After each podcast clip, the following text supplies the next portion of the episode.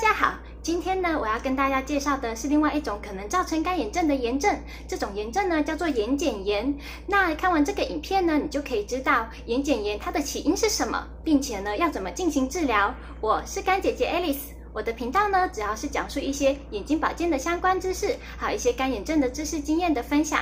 如果你想要跟我一起赶快跟干眼症说拜拜的话，你一定要记得按下下面的小铃铛，并且订阅我的频道哦。那我们废话不多说，就赶快开始吧。Música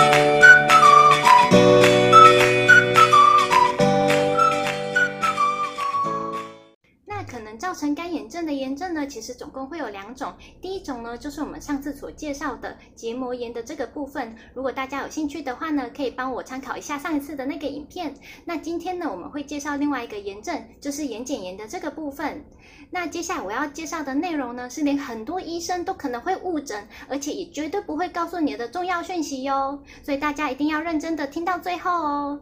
那在正式的进入主题之前呢，大家先帮我按个赞，给我一些鼓励好吗？先按个赞哦。好，那接下来我们就跳进我们的电脑，跟大家做一个详细的介绍吧。眼睑炎的这个状态的话呢，我们很有可能就是会是有以下这些症状哦。那眼睑炎它其实又称为睑缘炎哦。那睑缘炎它这个其实就只是名称不同而已啦，就是它就是呃眼睑的那个。呃，边缘的那个地方，这样子就是睫毛根部到呃眼睛内缘处发炎的这个症状哦。那其实不管什么年纪，都很有可能会有眼睑炎的这个状态。不要以为是老年人才有可能会有眼睑炎或者睑炎炎哦。这个呢，其实现在已经不分任何年龄都会发生了，对啊。但是因为我看了很多文献或者是一些资料，他们有说就是觉得，嗯、年纪大的人比较有可能产生。但其实我自己就是同时并发的，就是有结膜炎跟眼睑炎。所以大家呢，真的不要觉得是年纪小的话就不可能会有这种状况出现哦，就是它都有可能会出现的。所以大家就是要注意一下。那如果你就是。呃，已经罹患了眼睑炎的话，很有可能会伴伴随以下这些症状。就是如果呃，医师还没有告诉你你是你的炎症是属于哪一种，你可以依照以下这些症状去判断一下自己到底是属于哪一种炎症哦。那眼睑炎的炎症它。的一些病症呢，有可能是包含就是眼皮有一些红肿痒的一些状况，或者是呢，你眼睛常常会感觉到一些刺痛，或者是有异物感，或者是有灼热感，然后常常呢会觉得畏光，或者是会有一些流泪的一些状况，然后呢，眼皮跟睫毛常常会有一些皮屑的产生，然后呢，眼屎分泌物很多的这种情况也有可能哦。那如果你常常会发现自己好像也会有视力模糊的这种状况出现的话，那是呢，你稍微眨眨眼之后会有一些改善。那这种状况呢，也很有可能就是眼睑炎哦。然后呢，就是你如果在早上起床的时候会觉得说，哎，就是症状特别的严重，会特别的不舒服这样子，那的确就是眼睑炎的几率是非常高的哦。然后呢，就是你常常会觉得就是症症状时好时坏，然后常常会反复这样子发生的话，这样这样子也很有可能是眼睑炎哦。那当我们确认是眼睑炎之后呢，我们就先来了解一下到底干眼症跟眼睑炎它之间的关系是什么呢？其实呢，就是我们眼睛的一些干眼症的症状，除了缺水以外，还有可能会缺油哦。那我们实际上研究发现呢，其实呃属于缺油的这些病患呢，有八十六趴的人，他们都同时患有瞼板腺功能障碍哦。那其实，在我们上一则我们的一些呃要怎么有效根治我们的干眼症的那一那一篇里面，已经有说过什么是睑板腺哦。那睑板腺功能障碍的这个部分。我这边的话，再做一个简要的概述。反正它睑板腺，它就是主要是分泌油脂的这个地方。那分泌油脂的这个地方呢，它如果堵塞呢，很有可能起因就是由眼睑发炎所造成的。所以，当我们在治疗眼干眼症的时候呢，一定要非常注意我们眼睑的一个状况，然后找出来到底是哪一个是引发干眼症的起因，才能够有效的去根治我们的干眼症哦。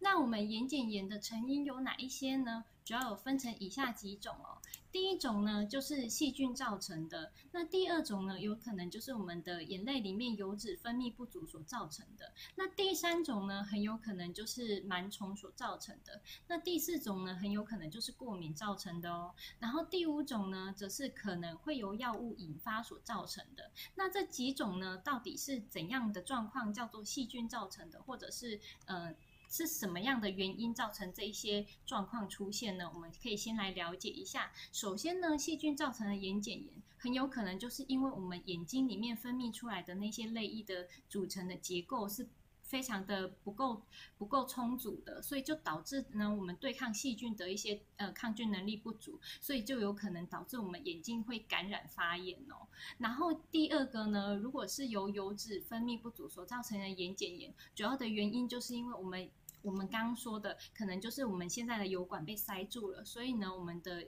泪膜就是会快速的破裂，那就导致呢，我们眼睛表面就是容易并发这些眼，就是呃，我们的眼睑炎或者是我们缺油的一种状况的发生哦。然后接下来呢，很有可能就是呃，眼睛里面已经。就是在睫毛根部那那里面已经有埋藏了一些就是螨虫所引发的。那这种状况呢，通常都是我们眼睑可能清洁做的不足，然后或者当我们使用到一些比较不干净的一些毛巾或者是一些寝寝具的时候，那这一些螨虫就很可能寄生在我们的眼睑里面哦。它它是直接在寄生在我们的睫毛根部里面的哦。所以呢，它寄生在里面的时候，就很有可能造成我们的油脂。没有办法分泌足够，因为它就是阻堵塞住了。那这样子的状况的话呢，就是我们后面的话会再讲一下，说到底要怎么去针对这几种状况去进行根治哦。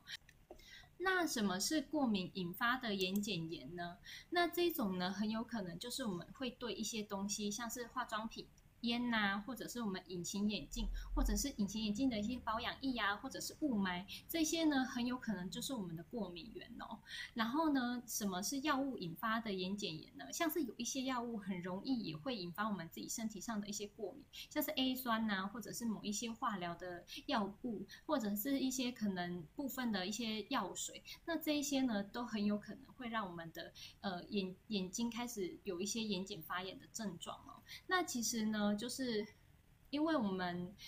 呃，我们要常常注意的一些状况，就是我们一样哦，就是因果，就是很难去找出来。那我们目前呢，如果还不知道哪一个是起因的话，其实我们可以呃去看一看，说去做一些测试，然后看看说哪一个是我们造成我们干炎症的一些起因，或者是呃其实是干炎症引发的炎症之类的。我们就是用一些交叉测试的方式去找找出真正的原因，然后我们再来针对这个原因进行治疗，这样才能有效的根治哦。然后呢，接下来我们到底要怎么治疗我们刚刚上面提到的眼睑炎呢？首先呢，第一个方法就是我们可以加强清洁我们的眼睑。那加强清洁眼睑的这个方式呢，必须要就是坚持至少做六周以上才会有效哦。尤其是如果你是由螨虫所引发的眼睑炎，绝对要用比较专用的一些清洁液来杀螨虫，才有办法有办法达到效果。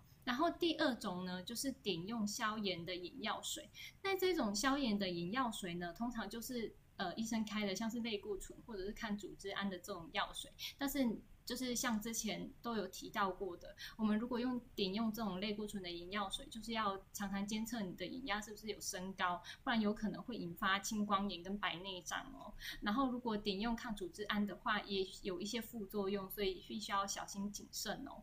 那如果是呃，我们也可以再做一些热敷的这个状态。那热敷呢，就是你主要是看你的眼睛的严重度来决定。如果是比较属于呃很严重的话，坚持。必须要每天热敷十五到二十分钟以上。那热敷的温度呢？就是其实，在上一集也有讲过，至少要四十度到五十度之间哦。那这样子油脂才可以有足够的软化，然后我们泪膜才有办法有机会恢复正常哦。然后呢，第三种如果是属于过敏的这种状况，其实很简单，我们只要移除这些过敏源，其实就可以让我们的发炎症状就减少，或者是直接就消失了，因为我们已经不会对这些东西过敏了。那我们就是找出来，我们到底是对。什么东西过敏？就像我们刚刚说的，什么化妆品啊、烟啊、隐形眼镜，或者是隐形眼镜的保养液，或是雾霾这些等等，我们一一的去尝试，一一的去找出来这些到底是什么东西造成的。那这样子呢，移除它，也许就可以让我们的过敏给消失掉哦。然后接下来呢，如果是药物的这个状况造成的一些过敏，那我们呢就要把这些可能诱发我们的呃发炎反应的这些药物给移除哦，像是刚刚说的 A 酸呐、啊、部分化疗的药物或者是部分药水等等的，我们移除了之后呢，也许我们的干眼，呃，也许我们的发炎症状就会直接消失了哦。那我自己呢，其实就是在我呃眼睑发炎的这段期间呢，真的是呃非常痛苦哦。我骑机车的时候，已经变成严重到我骑机车骑到一半的时候，我都会想要闭上眼睛，甚至就是完全 就是直接真的两只眼睛闭上几秒钟这样子在骑，或者是呢就睁一只眼，真的是睁一只眼闭一只眼这样在骑机车哦，真的很危险哦。所以说呢，其实这个。我觉得眼睑发炎真的很恐怖哦，它会让我们的眼睛真的干到不行。所以呢，其实我觉得就是我们要赶快去把这些发炎的症状给就是治疗好，这样子呢才可以真正的缓解我们干眼症的一些不舒服的一些症状哦。然后呢，其实就是我觉得比较重要的是，当医生在告诉我们我们的一些症状的时候，我们必须要了解得非常清楚跟透彻，说我们现在它发炎的。地方到底是属于哪一个地方？是属于我们刚刚所说的，呃，角膜这边瞳孔的地方发炎呢，还是我们的结膜眼白的这个地方发炎呢？或者呢，是我们眼睑，就是我们睫毛根部的这个地方发炎呢？大家一定都要搞清楚，也要问清楚。了解了之后呢，我们才可以真正的去对症下药，找出我们真正的原因，然后呢，再把它进行根治哦。所以说呢，这是非常重要的。了解这一些基础知识，是对我们来说是一个非常重要的功课。就就算呢，医师原本都不会告诉你，但是因为我们自己是病患，痛苦是在我们自己身上，所以呢，如果我们连自己都不好好对待自己的疾病的话，那其实医师也很难帮助我们哦，因为我们自己都不晓得到底要怎么去，呃，应该是说医师他其实也没有那么多时间帮我们病人一一的去找出我们自己的病因，所以我们只能依赖自己。让我们自己多了解这个病症之后呢，才能针对它，然后去做一些比较属于我们自己的一些对症下药的治疗。不然我们只能依靠那些药物，那那些药物真的是副作用很多，然后也有可能就是根本没有办法直接根治我们的疾病哦。所以说大家真的要非常注意这一块哦。那刚刚的介绍大家都了解了吗？如果有任何不清楚的地方或想要了解更多的地方，欢迎在下面留言栏询问我哦，我一定会一一回答大家的。那下一期的影片呢，我会介绍要怎么自我检测自己的干眼症严重程度。如果呢你不想错过这个重要的影片，一定要按下下面小铃铛，并且订阅我的频道哦。那如果我的影片对你有任何帮助的话，一定要不要吝啬给我一个赞，并且帮我分享给你的朋友哦。让我们一起努力的击退干眼症。那我们下周再见吧。拜拜。